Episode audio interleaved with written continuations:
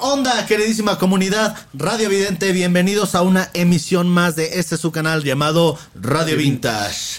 Y aquí estamos ya después de siete meses. Pues de, siete largos meses de aquí de cortos. vuelta. de largos cortos meses. cortos meses de ausencia. Bueno, esos siete meses son poquitos para lo que es toda una vida. y pues aquí nos tienen una vez más. Aquí me presento para los que ya me conocen. Mi nombre es Gerson Pérez y aquí a mi izquierda. Y a la derecha de todos ustedes, Joaquín Pérez. Y, Y estamos muy emocionados porque les vamos a presentar a un nuevo elemento que se integra a nuestras filas de Radio Vintage, que es el queridísimo Alan. Así es, amigos, muchas gracias por recibirme aquí en su buen espacio, aquí a soltar un poco de filosofía, un poco de datos culturales sobre lo que nos apasiona mucho, que es la música. Sobre todo lo que es la música, vamos a estar, pues ya ahí vamos a estar sacando diferentes videos. Ahora sí, ya no, no prometemos nada porque ya hace mucho dijimos, "Ay, vamos a regresar y nada más hicimos tres videos Se y no pierden. regresamos. y vamos a fluir ahí, vamos a ir poco a poco, ahí sacando lo que vayan ustedes comentando y lo que nosotros también queramos pues exponerles a todos ustedes. Ajá, no olviden seguirnos en todas las páginas, ya saben, en lo que es Spotify, todas las páginas de podcast. También estamos en, obviamente aquí los que nos están viendo en YouTube, estamos en Facebook, estamos en TikTok, estamos en Instagram, en todas las redes sociales nos encuentran como Radio Vintage.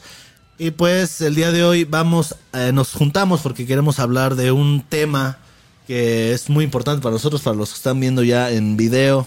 Lo tenemos aquí en la pantalla, que es el aniversario 50 de uno de los álbumes más importantes en la historia de la música rock y yo creo que de la música en general, que es el Dark Side of the Moon.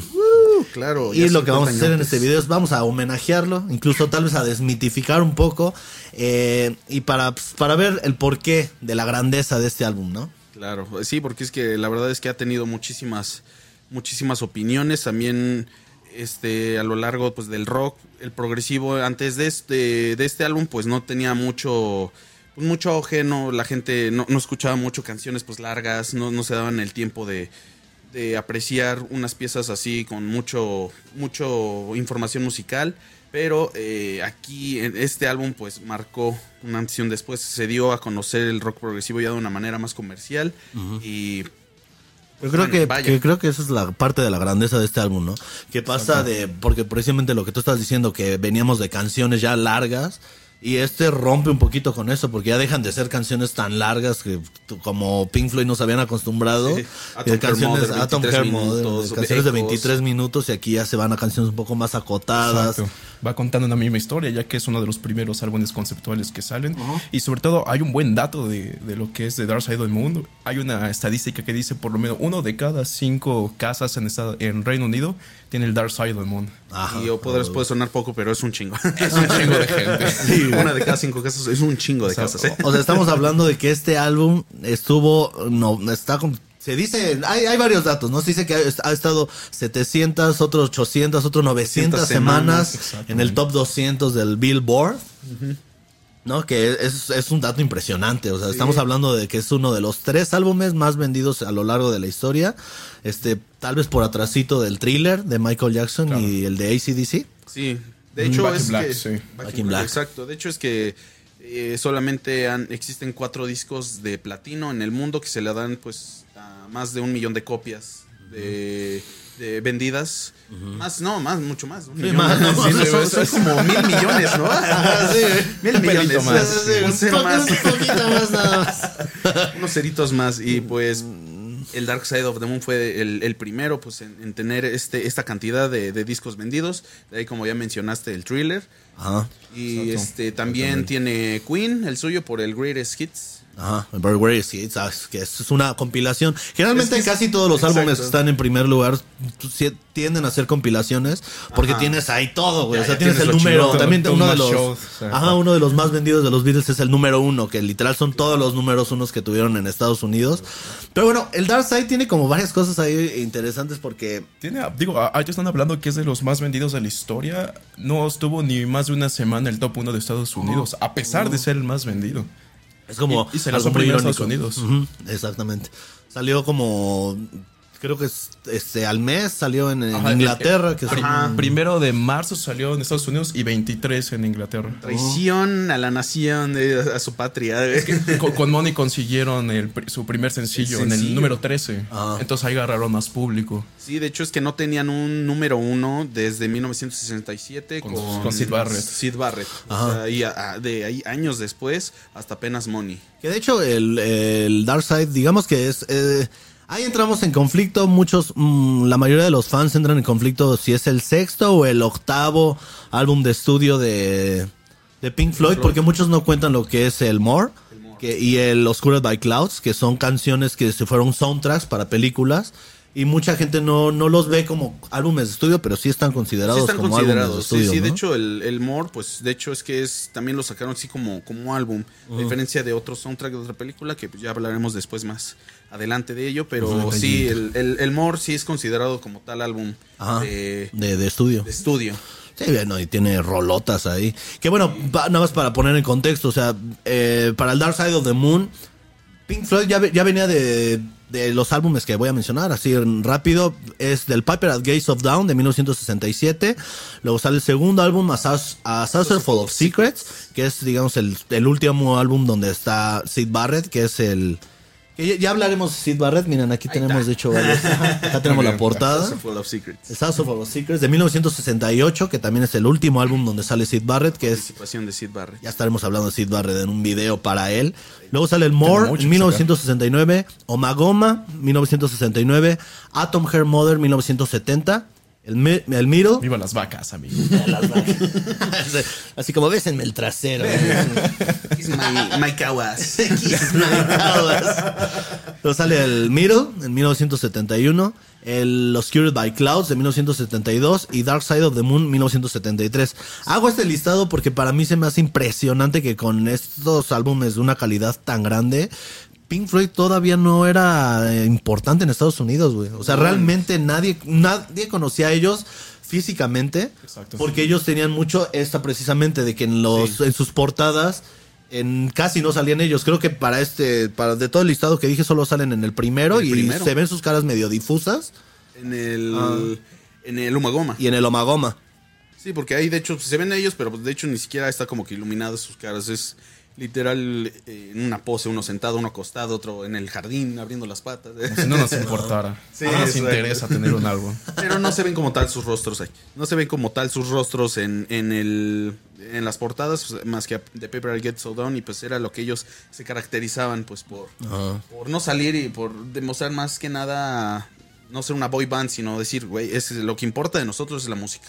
Exactamente. Por eso yo creo que este mismo álbum eh, empezó a tener como muchos eh, sentimientos, muchas emociones encontradas por parte de los fans más acérrimos que empezaron a, a tildarlos de vendidos, de que ellos venían con toda una propuesta, porque es que digamos que ah, Pink Floyd venía de Sid Barrett, que era un gran compositor de canciones, y, y también había sido un gran, eh, fue la, la punta seminal a raíz de lo que fueron su experimentación temprana, ¿no? Pero ellos ya, una vez que se sale Sid Barrett, no sabían componer canciones tal cual. Entonces, todas sus canciones las componían a base de experimentación. Experimentación. O sea, era, eh, Para así es como ellos componían. Ajá. O sea, componían de esa forma, ¿no? Así como de, vamos a tocar este suites muy largas y lo que salga, pero eran, no eran ni letristas, no eran realmente músicos este, de, de- de canciones, o sea, realmente Sí. era de experimentaciones. Exactamente ese era su proceso creativo. Ajá. Ponerse a llamear, a ver qué sale. Eh, Es, es una técnica común, o sea, es llamear. Me gusta esto, dale. Funciona, dale. Sí, de hecho es que que viene mucho de la escuela del jazz, ¿no? Exacta, exactamente. Y del El jamcito ahí. El jamcito, que del blues viene, pues ya sabemos, pues este, el Ya nombre de dos sabemos. blueseros. Ah, como ya sabemos. Como ya saben. ah, El nombre de Pink Floyd es basado en dos bluseros, los favoritos de Sid Barrett, Pink Anderson y Y Floyd Council. Ajá, de Y- ahí viene la- el nombre de la banda. Sí, de hecho, y bueno, lo que dices de las letras, pues es que antes del Dark Side of the Moon, pues sí, tenían letras. El letrista, pues era Sid Barrett, pero de ahí, pues lo sacan. Y, o, pues, bueno, por cuestiones de mentales. Entonces ellos, pues, hacen sus canciones y todo, pero no tenían como que algo así muy, muy profundo que decir. Hasta el Dark Side of the Moon es donde ellos ya empiezan a, a tener todos estos pues, cambios en su vida, ya empiezan a ser adultos y, y Empiezan a madurar ya bastante. madurar y ya lo refleja, Y- pues, y sobre como- todo Roger Waters. Ajá, y como todo, yo creo que todo artista siempre tienes un punto de inflexión de que alguien te hace cambiar la ideología, así como les pasó a los Beatles cuando conocen a Bob Dylan y que Bob Dylan les presenta la marihuana y es como, a ver, a ver chicos, ya ustedes tienen las plataformas, tienen el dinero, tienen todo para estar, para mandar un mensaje, ya dejen de cantar canciones ye, ye, ye, y ya hablen de otra cosa, ¿no? Sean maduros, amigos. Y ahora, y cagadamente así, como Bob Dylan influenció a John Lennon y a los Beatles tal cual, John Lennon inspira a Roger Waters para hacer canciones mucho más introspectivas, porque cuando se desintegran los Beatles, eh, John Lennon saca el que es tal vez su mejor álbum de solista, que es el primerito, que es el Plastic Ono Band. Y a Roger Waters, cuando escucha esas rolas que son tan simples, son muy, muy, muy introspectivas, hablan de la vulnerabilidad de John Lennon, y él dice, hay que hacer eso, güey. O sea, hay que, hay que manejarnos más, no tanto ya en la parte experimental, ya, ya, sabemos que somos buenos músicos, pero ¿qué tanto podemos ahora explorar con las letras? O sea, hacia dónde podemos llegar, hay que llegar a otros límites. Cagadamente te digo que es lo que, lo que le pasa a los Beatles y a, y a Pink Floyd, es como como que les pasó al revés. Los Beatles empezaron con la música complaciente y después experimentaron y Pink Floyd empezó experimentando y Y después se fue con lo complaciente. complaciente, güey. Sí, o sea, fue ahí como un camino raro, o sea, pero Sí, es lo que mencionaba. Creo que Richard mencionaba hasta todavía el momento de la grabación de, de Dark Side que las letras se sentían un poco ambiguas. Ya fue aquí cuando ya empezó a ser más directas, que de hecho Roger juntó todo el material que, que tenían todos los integrantes para mezclar en este disco. Y él, así un día llegó todo emocionado diciendo, ya encontré la manera de unir todas las canciones y con un concepto que es, bueno, eso hablar, se hablará luego cuando analicemos las canciones, que es el condicionamiento humano. Ya tiene un concepto, ya tiene algo directo de a lo que hablar y a referenciar. Y, y de hecho llega con dos, este, pues, con, aparte del concepto, que digamos que el primer álbum conceptual en la historia está considerado el Sargento Pimienta, ¿no? Pero, pero digamos que ellos, que eh, le salió el Sargento Pimienta por una cuestión de que todas las rolas tenían como una idea que parecía, ¿no? Unilateral, o sea, parecía que todo se juntaba, era muy homogénea. Entonces ellos dijeron, bueno, ya tenemos un concepto aquí, pero no es algo que hayan hecho conscientemente. ¿No? Entonces ellos ya después encontraron el concepto. Pero aquí lo que dice, lo que dice Alan es muy importante. Roger Waters no solamente trae toda una idea de, de que gire todo en concepto a las ansiedades del hombre, al, al miedo, al, al dinero, El paso del tiempo. el paso del tiempo, sino que también hacen lo mismo que hacen los Beatles en el Heavy Road, que es juntar todas las canciones, que eso es lo que, de hecho, la, la maravilla de este álbum, que todas las canciones parecen estar pegadas. Exacto, y es que de hecho, el- eso mismo, digamos que Pink Floyd, este, antes del Dark Side of the Moon, tenían suites de veintitantos minutos, como mencionamos, este, ya con Atom Care Mother Middle, este, Interstellar Overdrive, pero en este, digamos que es como una mega canción partida en varias. Entonces, porque si te pones a escuchar, pues es que es toda, toda va eh, lineal, lineal, Conectado, toda va exacto. conectado, pero pues sí tiene que, que Breathe, que Time, Money, o sea, pero al final es una mega canción entera. Ah, de 44 minutos. o sea, 44 parece una minutos. cancionzota de 44 minutos porque sí, desde que empieza hasta que termina. De hecho, empieza como con, termina. el, con el latido del corazón eso te marca un bucle. Empieza como termina. Y si lo pones así, nunca acabas. Sí, nunca escuchar. acaba. Es una espiral el Dark Side of the Exacto, güey. Eso sí es ser progre. progre, Eso sí es ser progre. Es progresivo. que de hecho, este, el Dark Side este, of the Moon, ya entrando como en, en- en- en el álbum tal cual. Este, venía, venía, con, venía con muchas ideas, o sea, de- de- aparte venimos en la época de los 60s y 70s, que era la época donde pues, más ideas habían, güey, o sea, donde todos estábamos en una eh, revolución ideológica de todo lo que se podía, de todos los límites de to- a los que se podía llegar, la tecnología, incluso llev- llevar este eh, instrumentos analógicos y mezclarlos con la tecnología del momento, que eso fue algo muy importante para, pues, para todas las bandas, o sea, no solamente hablando de Pink Floyd, pero Pink Floyd fue como una precursora en todo lo que, la- toda la tecnología que estaba en ese momento por el genio precisamente de Roger Waters. Claro, lo hicieron es que lo, lo que diferencia a Pink Floyd de otros grupos progresivos, que de hecho hasta hay un debate que dicen que si Pink Floyd es progresivo. La verdad es que sí, pero es que hizo un progresivo de una manera súper digerible. O sea, no una manera en la que pues ya no querían ellos como que mostrar el virtuosismo de "Ay, hay que hacer este una escala aquí este como dodecafónica y así, o sea, no ya no se preocupaban por hacer cosas musicales elaboradas, sino más bien por dar una sensibilidad a, a- Exacto. a esas canciones. Se centraron más en experimentar en los sonidos, los relojes, en los ecos que hay, las entrevistas que hacen y que y plasman justamente en la elaboración del álbum. O sea, e- ese fue un tipo de progresivo más lírico, hacer más inmersivo todo este proyecto. Que sumado con una tecnología que era el sistema cuadrafónico de Alan Parsons, que ya no solo era izquierda-derecha, adelante, sino también atrás. Atrás. Entonces, eso hace que te envuelvas y tengas una experiencia que dices, ¡ah, la madre! En- un viaje en de medio, 42 ¿no? minutos. Ajá, Exacto, estar en estuvieras medio. de, un- de una sala de conciertos y te están llegando los sonidos Te por todos lados. bombardea. Te bombardea, exacto. Por todos los flancos. Exacto. Que, que eso, eso precisamente es una de las cosas más chingonas de Pink Floyd. Vámonos, guardando las distancias, es más o menos lo que hizo Kanye West con el hip hop, que lo volvió pop, ¿no? Y esa es parte de, digamos, de, de la ideología que él traía. O sea, cómo hacemos algo que es tal vez un género muy urbano, llevarlo a las grandes masas. Lo mismo Pink Floyd. Venían el progresivo, pero. Porque también ya sabemos que hay un chingo de fans, los más de hueso colorado. "Eh, Pink. Floyd no son progresivos. ¿No? Este, progresivos y te empiezan a decir progresivo Rush. Progresivos Progresivos Yes. Progresivo Yes. Y claro, King o sea. Crimson, ya. King Crimson, claro. Sí, sí, sí. No, o sea, era la, la mera época del progresivo y por eso tal vez mucha gente empiezan, eh, que yo siempre he pensado que entre una banda empiece a tener mucho éxito, la gente les empiezan a dar la espalda. Exacto. O sea, Sí, sí, el- sí. ¿no? Es, es como que se sienten traicionados, güey, ¿no? Así como ¿Por qué de- hacen eso? Vendido. Ah, vendidos. Yo, yo creía en ustedes, ustedes traían una propuesta. Pues sí, pero es que parte de la madurez es quitarte ya del todo lo que ya andas haciendo y explorar otras partes. Que aparte, yo siento que este álbum, bueno, no, no sé si fue tanto este como el Middle, que fue como el álbum bisagra entre lo que fue un antes y un después en Pink Floyd.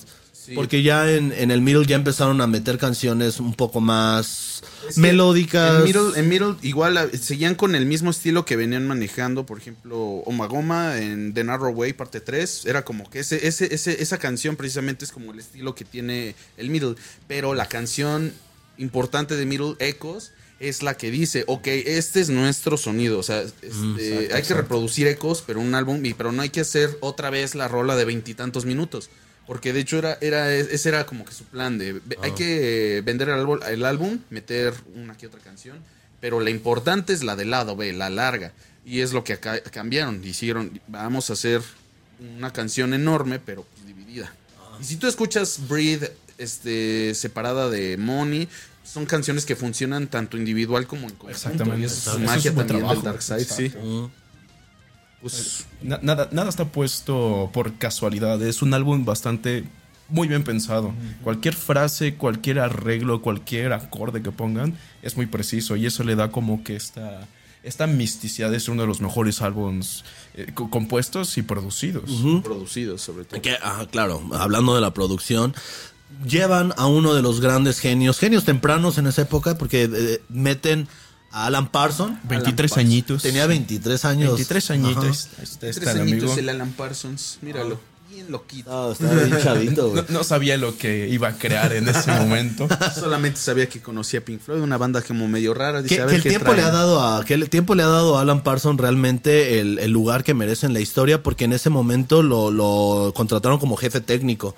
O sea, Era- realmente- ajá, eh, igual em- empezó a ser asistente, como por ejemplo en It Be de los Beatles. Ajá, en It Be Era el ya- encargado de las cintas. ahí, Exacto, o sea, sí, imagínate. ¿no? Pasar de ser el encargado de las cintas. El chocomil, güey. El que cargaba las bocinas. No, o sea, ¿Dónde, George? imagínate, a ver, imagínate, güey. O sea, tú como, como productor tener ese currículum, güey. Trabajé en el Let It Be y en el Javi Road de los Beatles, güey. O sea, pinche sí. currículum cabrón. Y, y Alan Parsons ya había trabajado con ellos en el Omagoma y en el Atom Hair Mother. Pero aquí nada más lo ponen como este jefe técnico, Alan Parsons. Te digo que el tiempo los llevó más allá porque dicen, güey, Alan Parsons es, un, es el productor realmente de, de este álbum porque les da ideas muy cabronas, este, por ejemplo, lo, ya lo vamos a hablar más adelante cuando hablemos canción por canción, este, lo que hacen Time, o lo que hacen Os and Them, o sea, em- empieza a proponer ideas que como ya lo habíamos mencionado, estamos en la mera época de la experimentación y aquí sí era una un conjunto, güey. O sea, era como si tú traías una idea, pero por favor, ayúdame a enriquecerla. Ayúdame a que es- esta idea se plasme como está acá. Ajá. Exactamente, Y hacerla como ya. lo Integraban a todos, hasta el portero de Javi Road Sí, lo, que- lo metieron en algún de, de hecho, es el cierra. El, ah, di la última frase de que no hay un lado oscuro de la luna. Ese es. Pero aparte de, se le reconoce mucho a Alan Parsons, pero también alguien que formó parte de la producción, enteramente en la producción y a palabras de Roger como árbitro entre, entre las múltiples, múltiples peleas entre Gilmour y Roger por la producción. Cabrón y simple. Exacto. Está, está, está Chris Thomas, que Ah, Chris, Chris Thomas, Thomas. llegó así un día a pedirle trabajo a George Martin. Oye, quiero ser productor. Dale, te encargo aquí, asistente. Se va de vacaciones, regresa. Chris Martin le dice, "Yo ahora yo me voy de vacaciones y pues te, te encargo a ti la chamba. Atiende a los Beatles. Ajá. No Nada dijiste más. Chris Martin. George Martin. Chris Thomas. Chris Thomas, Chris Thomas. Juntaste a Chris Thomas y a George Martin. George Martin. Ah, se entendió, se fácil. entendió. Se, entiende, se entiende. Bueno, estaba, justamente los Beatles estaban en plena grabación del álbum blanco. Y, y Chris Thomas produjo canciones, por ejemplo, Helter Skelter, Happiness is a Warm Gun y Birthday. A la madre. Ya, ya también tenían ese currículum. Oye, trabajé con los Beatles en lo que fue su último disco de, de estudio. Sí, que de hecho, pues ya digamos que estaban en casa, ¿no? Tanto Alan Parsons como Chris Exacto. Thomas, porque este álbum precisamente se graba en el estudio de Javi Road, allá en, en dos sesiones, ¿no? Se graba entre mayo de 1972 y enero de 1973. Eh, se asigna a Alan Parsons. Y, y aquí hay una, una parte muy bonita que tiene un libro, este de Nick Mason, tiene un libro con sus memorias que sacó en 2004 que se llama eh, Inside Out. Y él dice, Alan no solo era un buen ingeniero, sino que tenía un gran oído y era un músico por derecho propio. Esto, combinado con sus habilidades diplomáticas naturales, ayudó enormemente y significó que podía ser una contribución activa positiva para el álbum. Pero digamos que ya aquí ya empezaban a haber piques entre Roger Waters y David Sí. Gilmour, güey. No, Por es- eso, de hecho, el productor que dices de Chris Thomas llega como un mediador. Porque ya, ya hay un momento en el que se saturan con Alan Parsons, porque Alan Parsons también empieza a meter mucho de su, de su cabeza. Entonces, sí, como, bueno, necesitamos a alguien de afuera. El, el trabajo de era a ser este, exclusivamente de Parson con, con Chris. Pero Roger se metía ahí a escondidas a meter sus detallillos y Gilmore fuera como de, a ver, mamón, qué pedo. Y ahí sí. empezaban la- las De problemáticas. hecho es que Gilmour desde el principio era el que, o sea, muchos dicen que empiezan a tener los problemas desde Animals, pero no, o sea, David Gilmour y Roger Waters empiezan a tener desde Omagoma, que es como de que eh, Gilmour le decía, oye, güey, pero pues, hay que hacer este, pues ayúdame con mis rolas que tengo, y, y Roger en ese álbum dijo, no, ni madres, cada quien que tenga sus rolas. Por eso Richard Wright tiene sus cuatro rolas, Nick Mason tres rolas, David Gilmour tres rolas y Roger Waters dos rolas. Y una de ellas está una de esas está chida, la otra pues, experimentación total puros animalitos. así, o sea. Pero ya desde ahí él, él estaba marcando su pedo de no, o sea, tú tu pedo y yo el mío. Es que a Roger Waters le pasó como a estas secretarias, güey, que, que entran a una empresa este, dos semanas antes que, que la nueva. Y como lleva dos semanas este, de ventaja, ya, ya se siente la dueña de la empresa, güey. y, y se pone de mamona porque David Gilmour entra hasta el segundo álbum, ¿no? Sí, este, porque exacto. primero pues, era, entra como Era reemplazo de Sid Barrett. Entonces Roger Waters es como, hey, yo tiempo más, tengo más tiempo de aquí, ¿no? Entonces tú, ¿tú quién eres. Obviamente no podemos negar el genio de, de Roger Waters, claro, pero ¿no? el, su genio estaba al tamaño de su ego, güey. O sea, no, no, Exactamente. no le pasó como a, a Queen con Freddie Mercury, que era como que dense grasa a todos, güey. Y todos componían y todos tenían la mismo, el mismo peso de importancia. Sí, es que ¿no? Freddie Mercury agarraba la filosofía de Toreto, somos una familia. Hay que tener fe, güey. La familia, sí, Pues para finalizar el contexto pues, del, del álbum, pues este un resumen, 741 semanas en el número uno. Exacto. Este, el sonido cuadrafónico, o sea, de, de lo El que... nuevo sonido, y fue el primer sistema de 16 o 24 canales, una mezcladora, y aprovecharon todo, por eso aprovecharon cada sonido. no más, o sea, de llenar. cada De hecho, llegaron, llegaron con la mezcladora de 16 canales y era como de wow. Ah, ¿no? tantos canales. Sí, porque antes eran mezcladorcitas pedorras, así como de 8. Como la, la nuestra. Ah, es así. Cuatro humildes canales. Pero bueno, i- i- igual este, un agregado, ta- también tuvo sus dificultades para hacer, o pasó por ciertas dificultades que retrasaron ciertos tiempos. Por ejemplo, una, una banda llamada Medicine Head que lanzó un álbum justamente llamado The Dark Side of the Moon of the en el 71. Entonces tenían el pedo de- del nombre y provisionalmente lo llamaron como Eclipse, que no sé ustedes, pero también suena mamón, o sea, Sí, así Eclipse con la Eclipse. portada suena bien. De hecho, de hecho, este, esa era una de las propuestas. Ajá. Esa era una de las propuestas para la portada del álbum, un eclipse. Pero al final, pues. Porque precisamente lo que hace un diseñador gráfico, y ya vamos a hablar más adelante de los diseñadores, la portada, portada. que es básicamente eso, ¿no? Este, ellos te piden, porque digamos que tú no contratas creativos para decirles qué hacer, güey, porque si no, ¿para qué quieres a un creativo? La misma palabra es crear, güey. ¿no? Entonces ellos, el creativo lo que te dice es como, a ver, pásame las rolas y yo te voy a proponer, no me digas qué hacer. Y ellos tenían mucha esa filosofía. Te pasamos las letras, te pasamos la esa y tú propon, ¿no? Que es básicamente lo que hacen. Pero lo que dicen y que pasa mucho con muchos youtubers, güey, ¿no? Que tienes, quieres tu nombre de tu canal y dices, este está muy bueno, güey. Es el bueno, Pero te pones a buscarlo, ya, puta madre, ya Ah, existe, ¿verdad? Pero nada más tiene dos suscriptores. Ay, sí, sí, jala, sí, jala. Y, y te pones a investigar. Ah, Su último video fue hace cuatro años, no hay pedo. Lo mismo le pasó. ¿Cómo se llama? claro. Medicine Band, ¿no? Medicine Medicine, Band. Medicine Head. Medicine Head. Medicine Head. Y ya, obviamente no tuvo ningún éxito ese álbum. Dijeron, hay que recuperar el Sí, nombre. porque es que es un gran nombre, güey. La, la- la verdad, sí. The Dark Side of the, The Moon. Que como dices, Eclipse también tenía. Este, ya ahorita la gente tal vez tiene muy sesgado el nombre Eclipse por es la, la saga de Crepúsculo. exacto, ya, ya no, Es ya no se no. pueden verlo tan chido, ¿no? Decir, ah, Ellos agarraron no, el no. nombre de Eclipse. ¿No lo quiso Pink Floyd? O nosotros sí. Ah, Nosotros no saben de lo que se perdieron. Y ya por último, esto es un dato para los amigos que les gusta el fútbol. También las grabaciones del, Dark, del Dark Side se vieron interrumpidas porque Roger Waters es hincha del Arsenal. Del Arsenal. Al igual que David Gilmour. Entonces paraban las grabaciones por ir a ver este, los partidos. Y de hecho, este, Richard y Nick son hinchas de Liverpool. Y Roger, como Gilmour, para darles así el, su gustito, en la canción de Fearless del álbum, este. ¿Cuál es? Es el, el. Del middle. Medal. Middle. Ahí po- ponen hasta el último los hinchas de Liverpool en su estadio cantando You Never Walk Alone. O sea, tiene hasta esas referencias de, de fútbol. Ah. El fútbol, sí, también se veían que eran. De hecho, eh, así. Lo, ah, lo eh, cual me duele porque yo soy del Chelsea y Chelsea es rival directo del Arsenal, o sea, Sí, de Londres. Ah, es bastardo. dices, ya, ya no quiero a Roger Waters. Ya no, buen bajista, pero malos gustos en el fútbol. Ah, que por cierto, por cierto, no, no lo hemos dicho, pero aquí el- es bajista, nuestro querido Así es, Alan. así es. Se llama Alan como Alan Parson. Casualidad. Bajista Casualidad. como Roger Waters. Le caga el Arsenal. Ay.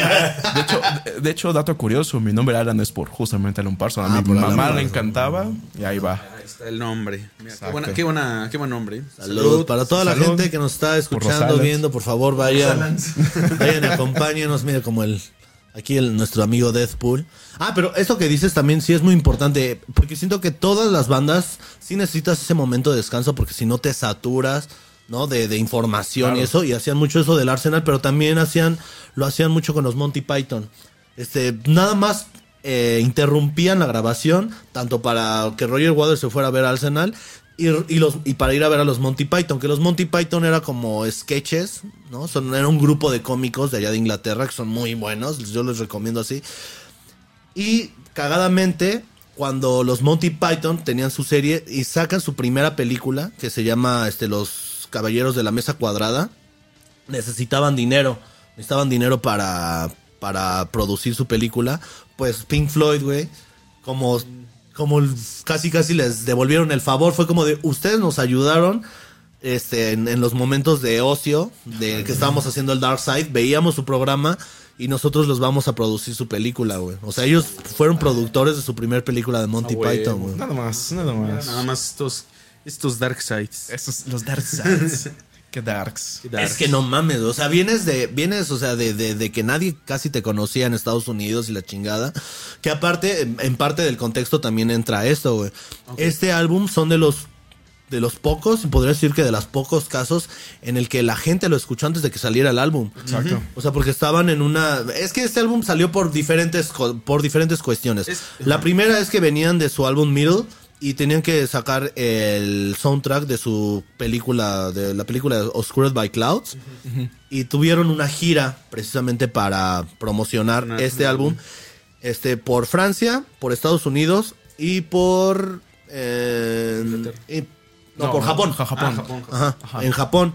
Y eh, aprovecharon esta gira como para probar las canciones del Dark Side. O sea, toda esa gente que estuvieron en la gira de 1972 fueron los afortunados, Afortunados. que escucharon las canciones antes de que salieron, güey. Sí, Así de es. hecho, Eh, hay una versión muy buena de Money, la primera que experimentaron. Está en YouTube, se llama The Dome on Brighton, 20 de enero del 72. Es el primer llamoncito y es así, súper experimental, no sabían a dónde ir. luego Pero, pero estaba el, el motivo principal de Money. eh, Ya el fraseo del bajo fraseo ya estaba bajo. Sí, el icónico fraseo de siete cuartos del, del Rogers. Exactamente. Pues sí, de hecho es que ellos empezaron a, a componer el álbum pues, en, sus, en sus giras. Empezó pues desde junio del 72. Este, empezaron ahí ya a ver como que la temática del álbum hasta la finalización del álbum, del álbum que fue en marzo del 73. O sea, tuvieron pues, esos, esos nueve meses para hacer el para hacer el Dark Side. y pues bueno pues ahí, ahí es en donde queda el contexto del álbum Eh, sí, contexto del álbum ni contexto de nuestra risa, está sonando un celular que... Me advirtieron. Me advirtieron. Antes de empezar la grabación. No pasa bueno, nada, seguimos en sintonía. Seguimos, seguimos aquí. Pero bueno, es que eso, es- eso también es muy importante, o sea, porque toda la... Digamos que toda la creatividad es como mandar eh, algo para que la gente le, dé- le dé como cierta aprobación antes de que tú ya lo, lo empieces a digerir. Y de, de hecho ahí empezaron a probar diferentes canciones, güey. Empezaron a experimentar en vivo con, con gente ahí, o sea, viendo sus reacciones y ya después las grabaron, güey. Que eso está, es algo muy chido. También tenía la ventaja de que fueron canciones que ya tenía, bueno, ya estaban hechas desde hace años, eran proyectos que tenían ahí guardados. Y es como de, ay, por ejemplo, la de, la que terminó siendo Os and Them, que era, ¿cómo se llama esta película? Sabrisky Point. Point. Point. Que es una versión temprana y que la rechazó el director porque sonaba muy, muy, muy de iglesia. Muy de iglesia. También hay una versión muy, muy temprana de Breathe que compuso Roger Waters para una, programa, una, una película llamada The Body. Ajá. Bueno, ahorita vamos con esas, este, cuando vamos en la parte de canción por canción. Canción por canción. Pero ahorita vamos primero con la portada. La portada. La emblemática portada. La portada eh, corre a cargo Hipnosis, se llama la... Hip- Hipnosis, que era un, coli- que era un colectivo de diseño gráfico en Inglaterra que estaba creado por Storm Storgerson. Tor- Torgerson. El- Dale en su martillo. Denle su martillo. El Gerson. y Aubrey Powell. Pero la, el diseño corrió a cargo de Josh Hardy. Josh Hardy, exacto. Este colectivo trabajó en varias portadas de álbumes de Pink Floyd. De hecho, creo que este estuvo con en la de Atom Hair. Mother. y la Sí, Uma pues eh, aquí de las de algunos de los de los cuantos ejemplos del Storm Torgerson aquí aquí lo podemos ver echándose Un gran sujeto. Un buen sujeto, Serio. estoico. muy, muy, muy clavado en su trabajo. Sí, claro, conviviendo con la banda para entender su concepto y el todo. proceso creativo, a ver. O sea, se ve que lo están súper embriagando así como de... Tú dale, "Ah, dale". y luego el eclipse. ¿Qué quieres que haga qué? ¿Quieres que haga qué? Así es, pues uno de los trabajos que vimos, que en en Pink Floyd trabaja muchos, muchos álbumes. Uno de, de ellos, pues el A Saucer Full of Secrets, ya habíamos mencionado, Tom Her Mother. También hizo Wish You Were Here. Este, después del Dark Side, que es el álbum que, que se lanzó. Animals. Animals. eh, A Momentary Lapse of. Reason. Una fila de camas hasta el infinito. ¿Cuántas camas debieron haber comprado, no? este, para hacer eso, porque pues no había la tecnología para hacerlo digital. y el Division Bell. Eso es solamente de Pink Floyd. Ah, porque también trabajó para Genesis, para Led Zeppelin, para Black Sabbath, Black Sabbath, para Audioslave. Eh, eh, Eso, eso ya fue con su proyecto propio. Ajá, Hipnosis el- sí el fue hasta Hipnosis. eso. De Hardy, ¿no? Ajá, exacto. Y ya este Thor Gerson ya, ya trabajó con Audioslave de Este es el álbum. Este es de, del álbum de este Going for the One de Yes. Que Yes. un hombre de nudos. De nudos. De nudos. ¿De nudos? Desnudo. Y de Muse, eh, The Black Holes of Que para mí, es una de las portadas más curiosas que puede. ah, que, que hay en la música en Sí, de general. hecho, para mí. Curiosos, Vamos a hermosos. darle un, y- un, un video dedicado también a estos vatos de Muse. Ah, claro, vamos a hablar de Muse y de todo. Por favor, anoten abajo de la caja de comentarios de qué, todo lo que quieren que, de lo que hablemos. Si quieren que estemos reseñando ahí algún otro álbum completo, nosotros estamos A la orden, a, para el a desorden. la orden. Orden para el desorden, amigos. Pero bueno, este, Pero bueno, este, este- diseño, que es un prisma, representa los tres elementos que quería, ¿no? Que es básicamente la, la iluminación de la banda.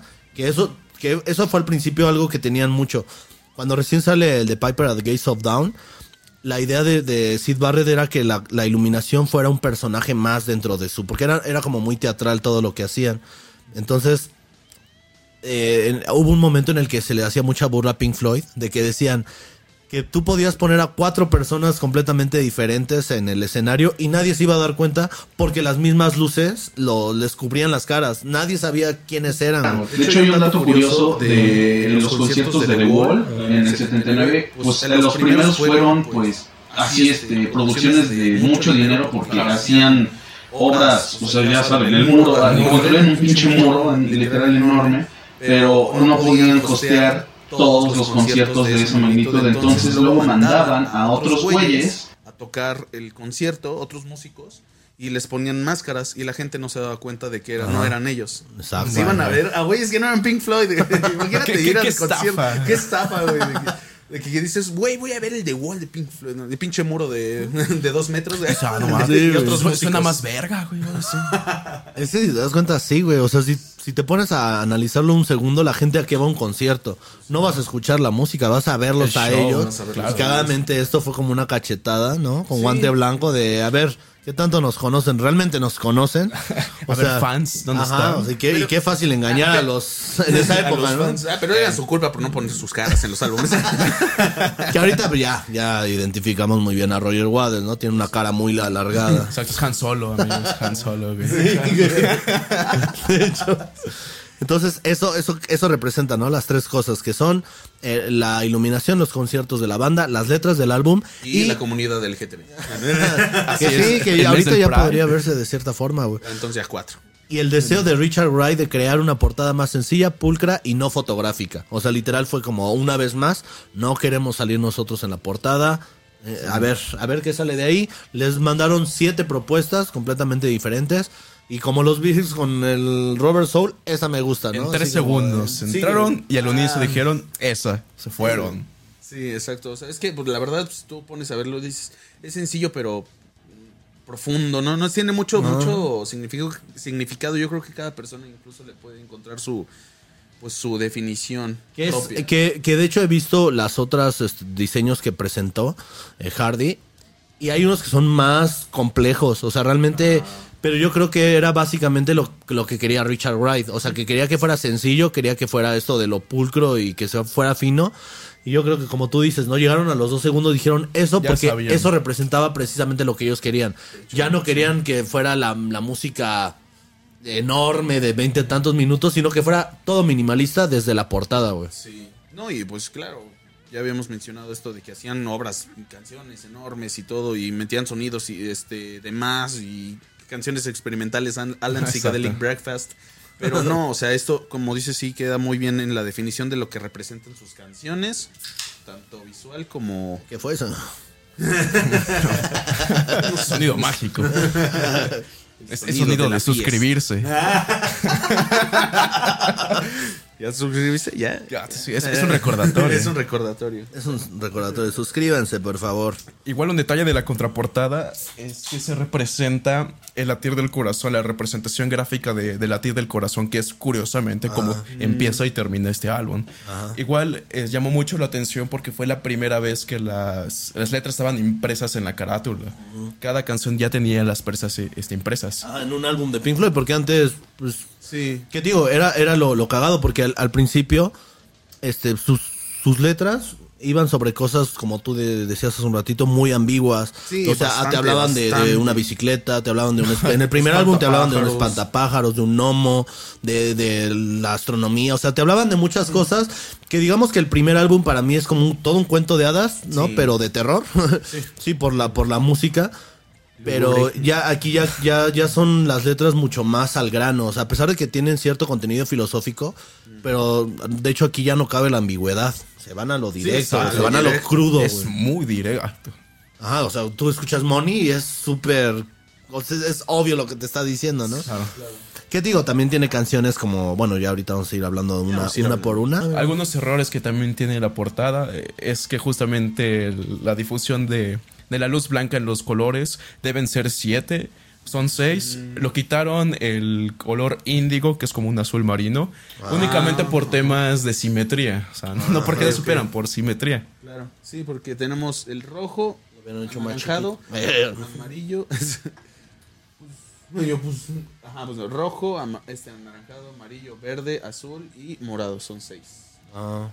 Pero sí, exacto, aquí. es Falta ahí un el color, colorcito. ¿no? Igual eh, eh, la contraportada es- está la misma imagen, pero volteada. Ah, Eh, que claro, por cuestión física no podría hacer esa difracción de la luz. Pero solo por Era como un cuestiones juego de- estéticas. de abrirla, abrir Exacto. el álbum y y que, su- se viera güey. que eso fue idea de, de Roger De Roger. Abrirlo como, como libro se viera todo eso. O sea, son libertades creativas. Aquí no importa la física. Sí, mucho menos en música. Exacto, güey. Pero, pero digo, o sea, la, la portada de- es una de las portadas para mí más icónicas. Que ya vamos a hacer también un video, ya lo tenemos planeado, en el que vamos a hablar de las portadas más icónicas en la historia del rock. También escriban abajo las que ustedes son, que las que es. ustedes consideren de las más importantes. Porque sí, esta, digamos que Pink Floyd se ha caracterizado, una de las cosas que caracterizan más a Pink Floyd son las portadas de sus álbumes. Claro. No todas representan mucho lo que, lo que quieren hacer, excepto Atom Hair Mother, que es como muy rara, la de la vaca, ¿no? Es que, Pero- es que de que hecho. las vacas sean eternas. es que de hecho esa portada era. Pues eh, mandaron a Storm Tongerson así, a, vete al campo, fotos y. Pues a ver qué nos traes. Entonces ese güey pues, llegó, tomó unas cuantas fotos. La vaqueta así, en medio, tal cual, y dicen, esa. Igual, o sea, como. como Sí, fue, fue como algo muy, muy Esta es- natural. Esta es, la, la imagen del Dark Side of the Moon. Así es como se representa. Se, iba a ser representada, pues. Ajá, portada y contraportada. Portada y contraportada. Aquí ahí ya se ve todo dado a la mierda. Exacto. Ya dices, ay. Sí. Pero pues así era la idea de, de, de, de Roger Waters al abrir la portada, así que se viera que se conectara el, el hilo blanco y pues a los Aparte, tú el- abres el álbum, tiene como dices las canciones, tiene algunas fotos de las pirámides de Giza. Ah, ajá, Que eso fue un misterio para los fans que como intentaron descifrar algún mensaje y Ah, un mensaje oculto ahí como... Ah, esos fans. Ajá, Dieron, dieron versiones distintas en Japón, Estados Unidos, Inglaterra, ok. así de las mismas imágenes. De hecho, de hecho hay, Son hay- Illuminatis, Pink Floyd, de pedo, puras ¿no? pirámides. es, que, es que se puede sacar mucho de la portada porque Es es, que que, sí, güey. hay, hay muchas, incluso hay, hay otras portadas, es- hay, es de- Ay, hay otras portadas así este como diferentes en cada, pues, como dicen, en cada país y todo. Esta es otra que, que fue, el prisma, el- ya el triángulo es blanco. Pues esta también fue vendida, pero no sé en qué país, pero así también vendieron esta. La icónica es la, la La, de la pirámide negra. conocen o sea, aquí. sí, esta. Exacto. Pero sí, como dices, en, en diferentes...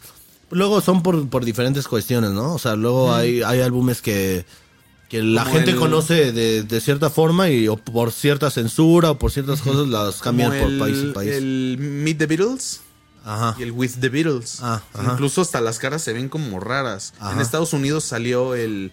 O el del el Butcher Meet- Album, donde están con los niños. Ah, el este, el Yesterday and Today. El Yesterday and Today, que tienen una donde están con niños. Ajá, con los bebés todos ahí. Ajá, y desmembrados y así. que son caras de mm, bebés nenucos, Muñecos, de muñecos. muñecos. Sí, sí, no, no real. Pero sí se ve bien carnicero ese pedo y la... Creo que tuvieron ahí un pedo legal y, y mejor sacaron una donde están, que eso también reforzó mucho el Police Death, donde están los tres Están los tres este, parados y este de, Paul está dentro de una caja. Ah, sí. Oh, o sea, ya- ya- Como si fuera su ataúd. De hecho, es que es- era, era lo que también decían del polis de, de- del. Porque tenía una cara de un bebé. Entonces, porque dicen Porque que en el murió, accidente se le- se decapitó. Pero eso salió peor porque está en el ataúd. está en la caja, güey. Más o sea, fue más obvio, más gráfico. Exacto. Pero pues, bueno, ahora pues. sí, vámonos con lo que A es lo bueno. canción por Bueno. canción. ¿Por qué, por, qué, ¿Por qué este álbum es tan genial? O sea, Exacto. Sí. ¿Por qué tiene ahí su lugar en la historia? ¿Por La qué historia, estamos güey. 50 años después hablando de este álbum? este gran álbum. son 44 minutos de placer. Pero, ¿qué, pasa en esos 44 minutos? Tanto que se le metió Joaquín. ya está ahogando. ¿eh? Dios, mucho poder. Radio Vintage.